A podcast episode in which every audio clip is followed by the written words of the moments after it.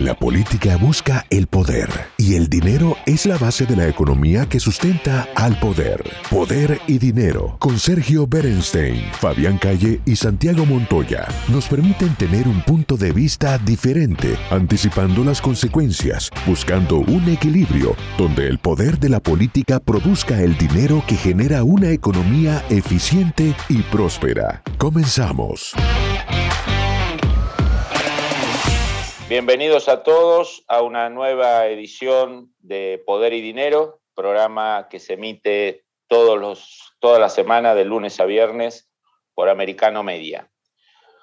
Hoy lo que tenemos es un programa dedicado a la relación entre Estados Unidos e Israel y en términos más generales al peso de Israel en, en América Latina y en la política doméstica de Estados Unidos. No casualmente lo hacemos en una semana donde el presidente Biden está recorriendo el Medio Oriente, especialmente Arabia Saudita, Israel y eh, otras reuniones que va a tener con países aliados. Para abordar este tema hemos elegido a dos personas que son altamente calificadas en las cuestiones de la comunidad judía en el hemisferio americano y en la política doméstica internacional de Israel.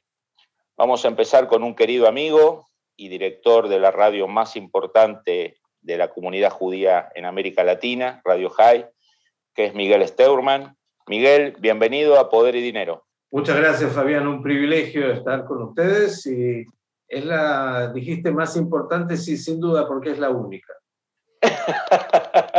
bueno, cumple las dos condiciones, no hay competencia, es perfecto eso. Miguel, ¿cómo, cómo, ¿Cómo ves desde tu amplia experiencia de ver la, política exterior americana y su vínculo con, con Israel esta nueva gira de un presidente americano?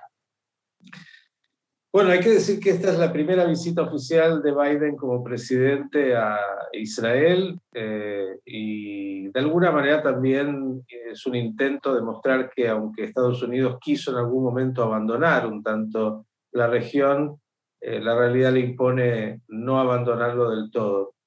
Hay que decir, Fabián, que eh, Biden llega a Israel y el israelí medio no es que lo quiera demasiado. Hubo una reciente encuesta donde se le preguntaba al israelí sobre la confianza que tienen sobre Biden y la política demócrata y bueno, un 75% de la población israelí se mostró de alguna manera no muy confiada en lo que es esta política.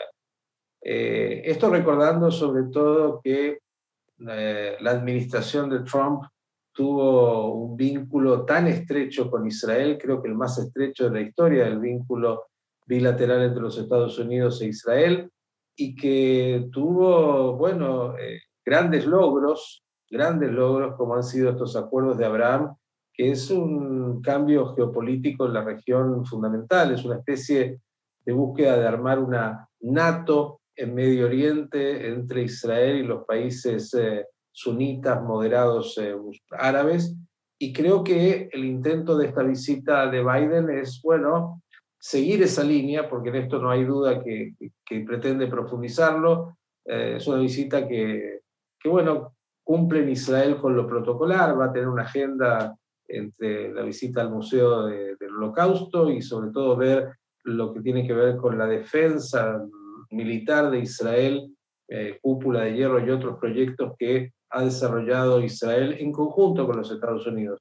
Y luego lo más importante sin duda es la visita a Arabia Saudita, donde el tema energético es el, el gran tema de, esta, de este avance, donde bueno, Estados Unidos está tratando de conseguir ese petróleo que necesita un millón y medio más de barriles por día de Arabia Saudita para proveer a los aliados europeos en esta invasión de Rusia a Ucrania. Así que por ahí viene y en lo que hace Israel la expectativa es que pueda de alguna manera seguir avanzando lo que ya se está dando desde hace un tiempo, que es en realidad eh, una relación entre Israel y Arabia Saudita que ojalá en algún momento llegue también a incorporarse a los acuerdos de Abraham que logró la administración de, Trump. Por eso digo, eh, en Israel hay un, una visión un tanto escéptica de, la administración demócrata, también recordando otras administraciones demócratas como la de Obama y que, que fueron para Israel muy complejas, eh, y sobre todo de, de, lo que fue la enorme eh, eh, aporte y vínculo que tuvo Trump, la administración Trump, con, con su yerno Harold Kushner, en, en, lo que fue el avance de, una nueva realidad del Medio Oriente.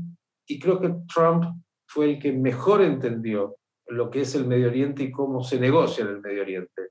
A veces mm, la gente en algunos lugares del mundo cree que el Medio Oriente se puede pensar en las mismas eh, categorías eh, culturales que, Europa o que, los lugares eh, del mundo que, están en otras regiones.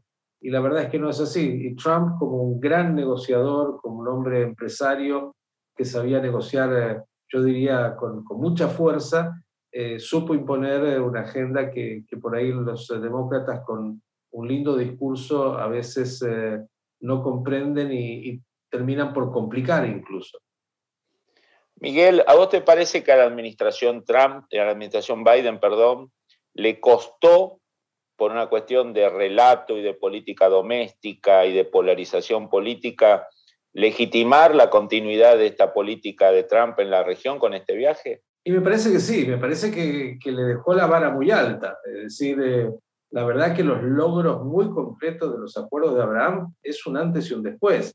Eh, que hoy Israel tenga un vínculo tan estrecho con eh, los Emiratos Árabes, con Bahrein, eh, donde se incorporó Marruecos, etc. digo, esto cambió absolutamente la geopolítica de, Medio Oriente. Es un bloque que obviamente tiene intereses en común, donde Egipto y Jordania y otros países moderados están todos muy preocupados de Irán, obviamente que es el gran, gran factor de, de, preocupación para Israel y para el mundo libre. Y bueno, una de las cosas que, va a tratar de, plantear este, esta visita es eh, un acuerdo entre Israel y Estados Unidos en lo que hace a la política frente a Irán. ¿Qué es esto? No está tan claro porque además la administración Biden está coqueteando, eh, yo no sé si para bien, creo que muy peligroso, con Irán por sus necesidades también de, petróleo, lo mismo está haciendo incluso con Venezuela acá en la región, cuando hay una geopolítica que se está eh, de alguna manera en una guerra fría, nueva, distinta, eh, dando, muy compleja. Recordemos que en los próximos días eh, Vladimir Putin va a visitar Teherán. Recordemos que en nuestra región, en Venezuela, se va a realizar un ejercicio militar conjunto entre Venezuela, Rusia, eh, China e Irán, es como para estar muy atentos. Erdogan, que está jugando, yo diría, a varias puntas, va a visitar también ahora Teherán en los próximos días y también va a visitar aquí a Maduro en Venezuela. Digo, hay un escenario geopolítico muy complejo y creo que el desafío para la administración norteamericana es enorme en un momento donde la guerra como digo, en Europa está haciendo estragos. Miguel, te llevo un poquito a, la política doméstica israelí. Eh, parecía que la larga hegemonía de Netanyahu eh, se eclipsaba definitivamente y este gobierno de coalición que parecía tan variopinto y que finalmente terminó ser así variopinto, eh, cayó y ahora estamos en un interinato. ¿Cómo, cómo ves el, la eventual salida de, esta crisis de, gobierno y cuál es para vos es el premier que, más posibilidades tiene de imponerse. A ver, lo primero es una buena noticia, Fabián. Eh, Israel sigue adelante más allá de sus políticos. Eh, tiene una capa de burócratas y de funcionarios de primera línea en cada una de las áreas que más allá de las peleas en el Parlamento y de la caída incluso de, una coalición de gobierno como es la que hubo en este último año, sigue absolutamente funcionando y sigue eh, muy atenta a todos los temas. Y hay temas de interés nacional que no se tocan. Dicho esto, el único motivo por el cual finalmente se constituyó esta coalición que estuvo encabezada por eh, Naftali Bennett y ahora por Yair Lapid, que fue el gran artífice de, esto, es por la figura de Netanyahu. Netanyahu que ha sido el primer ministro con más años en la cartera, 15 años, eh, y una figura enorme.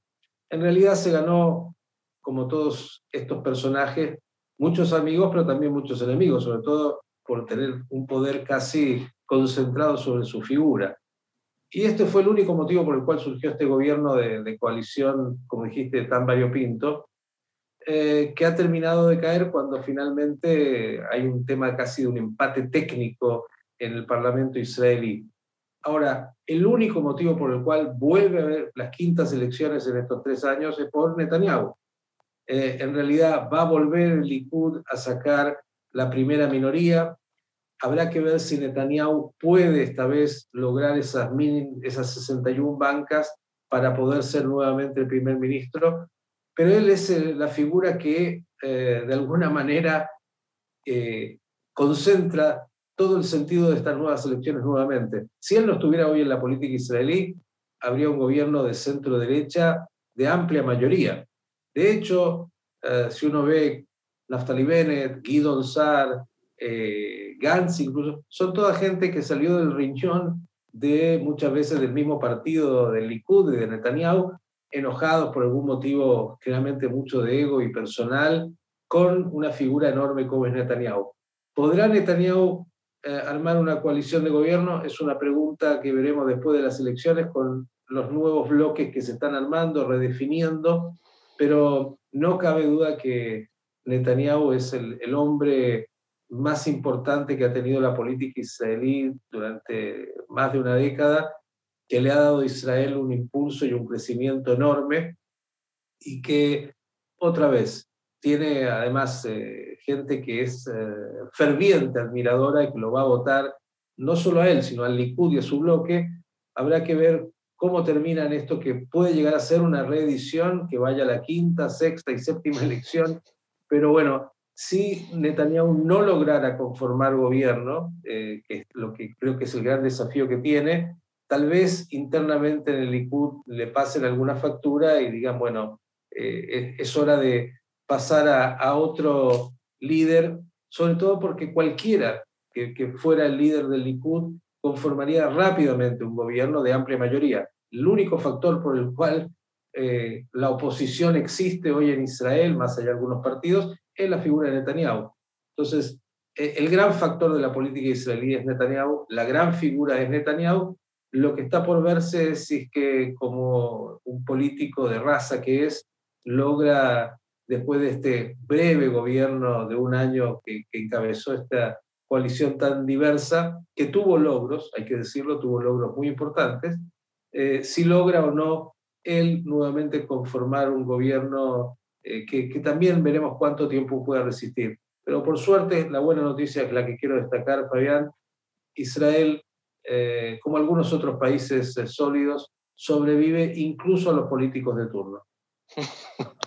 Ojalá, ojalá fuera generalizado en América Latina, ¿no? ese fenómeno.